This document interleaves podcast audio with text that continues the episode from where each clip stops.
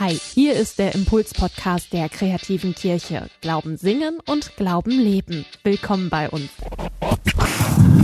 Ude hat gerade schon, schon davon gesprochen, dass man sich was vornimmt fürs Jahr und dass das manchmal auch schwierig ist. Äh, ich glaube, bei mir ist das auch so. Ich habe mir was vorgenommen und zwar was Schweres. Also ich möchte gerne mehr hier und jetzt und heute leben. Ich atme irgendwie ziemlich laut ins Mikro. So ist besser, oder? Ja. Ich möchte mehr hier und heute und jetzt leben und weniger Zeit und vor allem weniger Energie so mit Grübeln und Sorgen verbringen. Das ist wichtig für mich. Das ist wichtig für, ich glaube, es ist auch wichtig für unsere Ehe. So. Ähm, und ich habe ehrlich gesagt, ich habe die Worship Café äh, Vorbereitungszeit, die habe ich genutzt, um dieses Thema zu bearbeiten. Ich habe mir die Freiheit einfach genommen, weil ich befürchte, dass der eine oder andere das vielleicht auch gebrauchen kann. Dieses Thema. Also wie lebe ich mehr hier und heute und weniger gestern und morgen. Vor allem mit so einem Negativblick, grübeln und Sorgen machen. Und ich habe mich, die war schon leer, das ist gut, ja. Und ich habe mir vorgestellt, wir machen das so, wir fangen an bei den Sorgen. Wir wälzen uns da so ein bisschen drin, ja. Wir tauchen da so ein bisschen hinein einmal und gucken, wie das funktioniert und warum man das macht. Und dann hören wir darauf, was, was Jesus dazu sagt. Es gibt so ein Stück in der Bergpredigt, da sagt er, macht euch keine Sorgen. So. Da gucken wir ein bisschen genauer hin und dann fragen wir, wie kriege ich das jetzt in mein Leben? Wie kann besseres, wie kann christlicheres, ich nenne es mal Sorgenmanagement aussehen? Ich glaube, das geht. Ich habe da, wie gesagt, die ganze Zeit drüber nachgedacht, wo ich sonst die Predigt vorbereitet hätte. Ähm, wie läuft es mit den Sorgen? Mit den Sorgen. Stellen wir uns mal vor, es ist Samstag, du hast eigentlich frei Du könntest jetzt was Schönes machen. Du könntest vielleicht mit deinen Kindern spielen, wenn du welche hast. Du könntest ein Buch lesen, eine Freundin besuchen. Du könntest die eheliche Gemeinschaft pflegen. All solche Dinge. Das machst du aber nicht, sondern du grübelst über die Vergangenheit. Du grübelst vielleicht darüber, was habe ich da wieder Dummes gesagt? Und was denken die jetzt über mich? Reden die jetzt schlecht über mich? Verlieren die jetzt den Respekt? Was auch immer. Oder du denkst, vielleicht hätte ich an der Stelle besser aufgepasst, dann hätte ich nicht diesen Unfall gehabt. Ja, ich habe so mit den Arm gebrochen. Seit fünf Wochen muss ich immer Krankengymnastik machen. Fürchterlich. Ja, auch nicht so schlimm. Vielleicht sind es auch wirklich ernste Dinge, über die du grübelst. Dramatische Dinge. Vielleicht denkst du, wäre ich früher mehr zu Hause gewesen, hätte ich die Anzeichen erkannt und hätte ich interveniert, dann wird unsere Familie noch zusammenleben. Vielleicht. Vielleicht denkst du dir auch, wenn ich früher aufgehört hätte, aufgehört hätte, zu viel zu trinken, dann hätte ich noch den Job, den ich gerne gemacht habe. Ich hätte zwei Nieren, die einfach ihren Job tun. Vielleicht ist es sowas, ich weiß es nicht. Aber die Frage ist ja, was bringt es? Was bringt dieses Zurückgucken in die Vergangenheit und das Bedauern? Ich glaube, manchmal kann man was lernen, manchmal kann man sich sowas, was eine Lehre daraus ziehen, das ist dann wertvoll. Aber wenn man das getan hat, dann betrübt es einen einfach nur noch. Dann zieht es einen runter, dann lähmt es einen und hält einen vom Leben ab. Und wenn man das erstmal erkannt hat, wenn man erkannt hat, okay, das, was gewesen ist, da kann ich nichts mehr daran ändern, dann kann man sich in seinem Bett umdrehen und so nach vorne gucken und sieht dann all die Dinge, die da schieflaufen können in der Zukunft. Das geht, das sind dann die Sorgen. Ja, hier das Grübeln, da das Sorgen, was weiß ich. Wir haben mit dem und dem Team den und den Konflikt, wie wird das nur? Oder werde ich Montag meine Aufgaben schaffen oder ersaufe ich darin? Das ist die allerbeste Beschäftigung für einen freien Tag. Sich Sorgen machen über die Arbeit. Oder vielleicht hast du Kinder und die spielen viel zu viel Computer. Wird mein Sohn den Realschulabschluss schaffen? Obwohl er so viel daddelt. Und wenn er ihn nicht schafft, was ist dann? Ja. Oder vielleicht auch wieder total ernsthaft. Was ist das für ein, für ein Schatten auf dem MRT? Man merkt wieder, wie mit dem Grübeln, ja. Sorgen machen ist nicht einfach bescheuert. Das, das, das, das ist total menschlich. Und ich glaube, manchmal sind auch Hinweise dabei, die wir hören sollten. Also es könnte gut sein, wenn du deinem Sohn die Playstation wegnimmst. Es könnte sehr wichtig sein, dass du zum Arzt gehst. Klar. Aber dann, ich sag mal, wenn man die To-Dos To-Dos aus den Sorgen sozusagen aus, abgeleitet hat, dann saugen Sorgen einfach nur noch das Leben aus einem raus. Sorgen machen beziehungsunfähig. Sorgen machen Menschen zu solchen Energielöchern. Wenn man sich mit ihnen trifft, dann wird man einfach nur vollgeheult und soll hinterher auch noch sagen, dass das schön war. Das passiert. Das ist schrecklich, ja? Ich habe manchen Abend damit versaut, dass ich meine Frau einfach nur vollgejammert habe. Ich mach das jetzt, will das jetzt besser machen, so ist wichtig. So. Es gibt sogar so eine, so eine fiese Dynamik. Wenn Menschen sich ganz viel Sorgen machen, dann investieren sie ja Energie in ein Thema. Also wir nehmen nochmal den 14-Jährigen, der zu viel Playstation spielt. Wenn du dich jetzt einen halben Samstag darüber geärgert hast und dir Sorgen machst, wird er seinen Schulabschluss schaffen, dann brauchst du ihm die Playstation auch nicht mehr wegnehmen. Du hast jetzt keine Kraft mehr für den Streit, du hast ja investiert. Menschen verarschen sich selber, ihr kennt das. Ich behaupte, ich behaupte, es gibt ähm, so eine Formel für Sorgen und Grämen. Es ist meine Formel, vielleicht sieht deine ein bisschen anders aus. Ich behaupte, zwei Prozent, äh, zwei Prozent dieser Gedanken, die sind wichtig. Das sind wertvolle Hinweise, Dinge, die ich aus der Vergangenheit lernen will oder sollte und Dinge, die ich in der Zukunft wirklich anpacken müsste. Zwei Prozent. Bei dir sind es vielleicht vier oder sechs, keine Ahnung. Das andere, 98 Prozent dieser Gedanken, behaupte ich, das ist einfach Ballast. Das ist einfach das, was das Leben schlechter macht. Man könnte sogar noch weitergehen. Ich behaupte, hier ist vielleicht sogar mal ein Wispern des Heiligen Geistes bei. Könnte sein.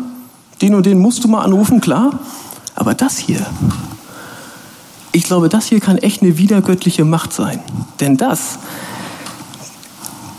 das ist eigentlich total, total unchristlich, weil es, weil es so komisch ist. Ich meine, dieses Grübeln über das, was war.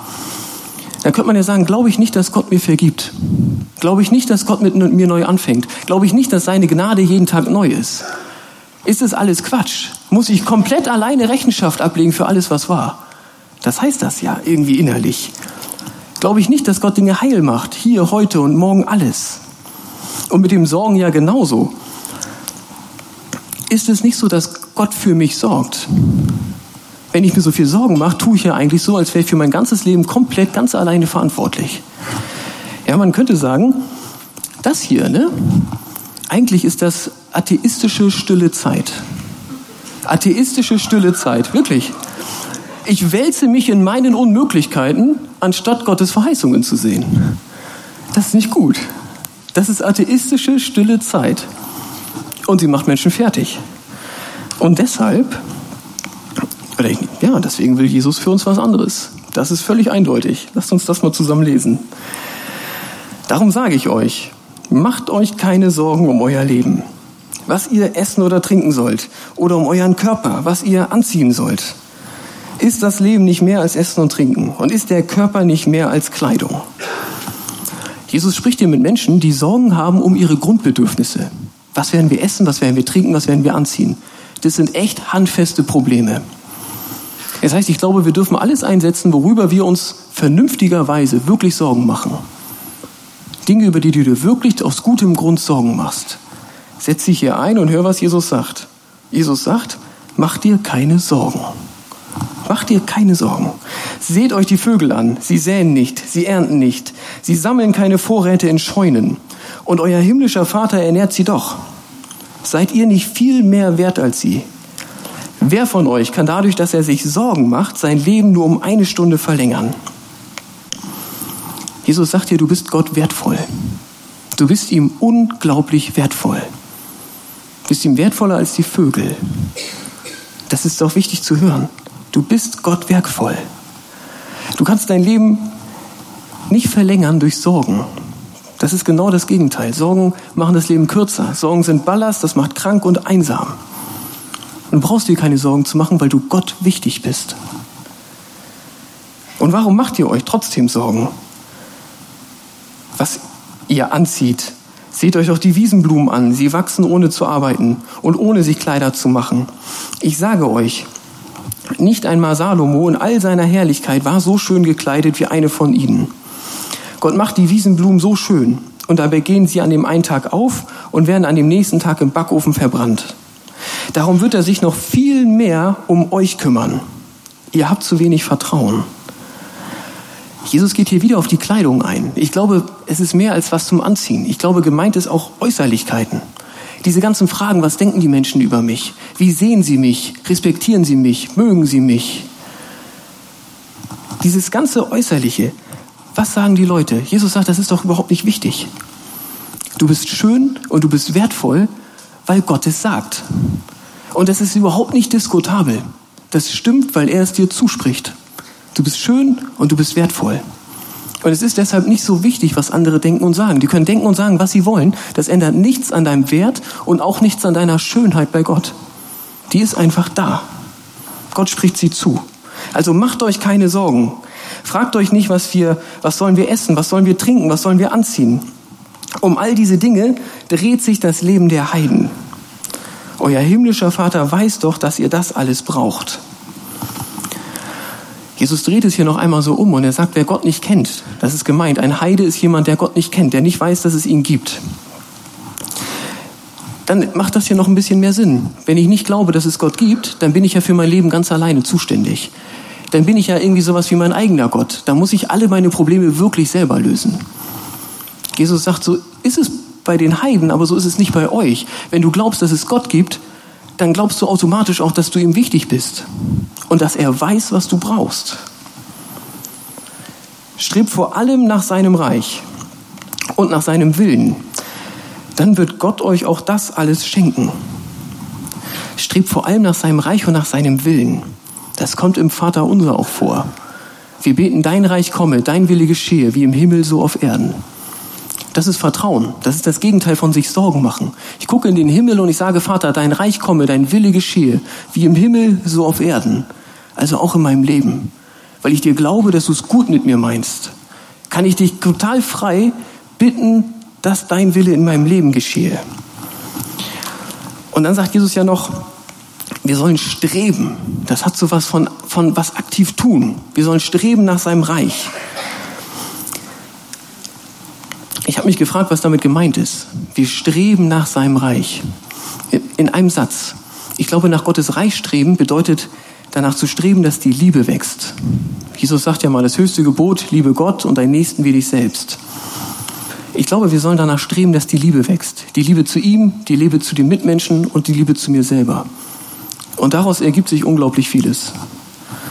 Da könnte man mehr zu sagen, aber ich glaube, das reicht heute. Wir streben nach Gottes Reich und er wird uns versorgen. Macht euch also keine Sorgen um den kommenden Tag. Der wird schon für sich selber sorgen. Es reicht, dass jeder Tag seine eigenen Schwierigkeiten hat. Jesus sagt, lebe hier und heute. Lebe diesen Tag. Lebe ihn im Angesicht Gottes und es wird schon laufen. Gut. Ich finde es total schön, was Jesus hier predigt, so in der Bergpredigt. Es ist aber auch echt groß. Groß und herrlich, finde ich. Und herausfordernd. Und ich habe das Gefühl, ich sag mal, wenn das, was Jesus hier predigt, das Idealbild ist, und ich stehe irgendwo anders, dann ist jeder halbe Schritt in diese Richtung ein Fortschritt. Ich glaube, jeder halbe Schritt ein bisschen mehr so innerlich empfinden, so innerlich Sorgen machen und vertrauen, wie Jesus das hier sagt, macht das Leben besser. Und zwar jeden Tag. Und deswegen würde ich jetzt gerne mal praktisch überlegen. Es ist Samstagmorgen, du liegst im Bett, du solltest eigentlich was Schönes machen jetzt, also aufstehen und irgendwas Gutes tun. Und es kommen die Sorgen. Wir haben Jesu Predigt gehört. Was tun wir jetzt? Wie sieht dieses bessere christliche Sorgenmanagement aus? Ich glaube, das erste ist das. Was weiß ich, vielleicht will ich was, muss ich was lernen, vielleicht muss ich irgendein To-Do aufschreiben, kann ich ja machen.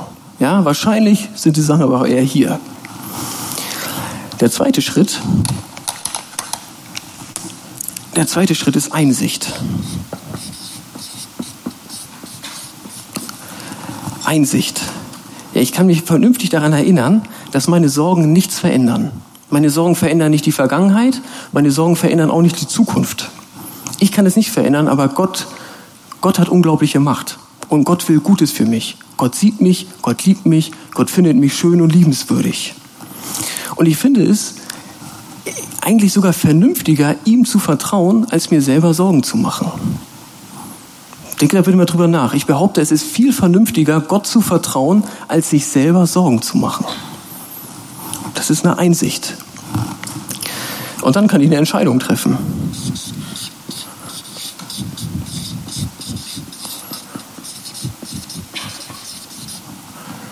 Ich entscheide, ich will nicht in Sorgen versinken, sondern ich will Gott vertrauen. Ich will es einfach so machen. Ich entscheide das. Gott, Jesus hat es klar und deutlich gesagt. Er hat doch gesagt, dass Gott mich versorgt und ich glaube das jetzt einfach. Ich entscheide, dass ich das will. Und dann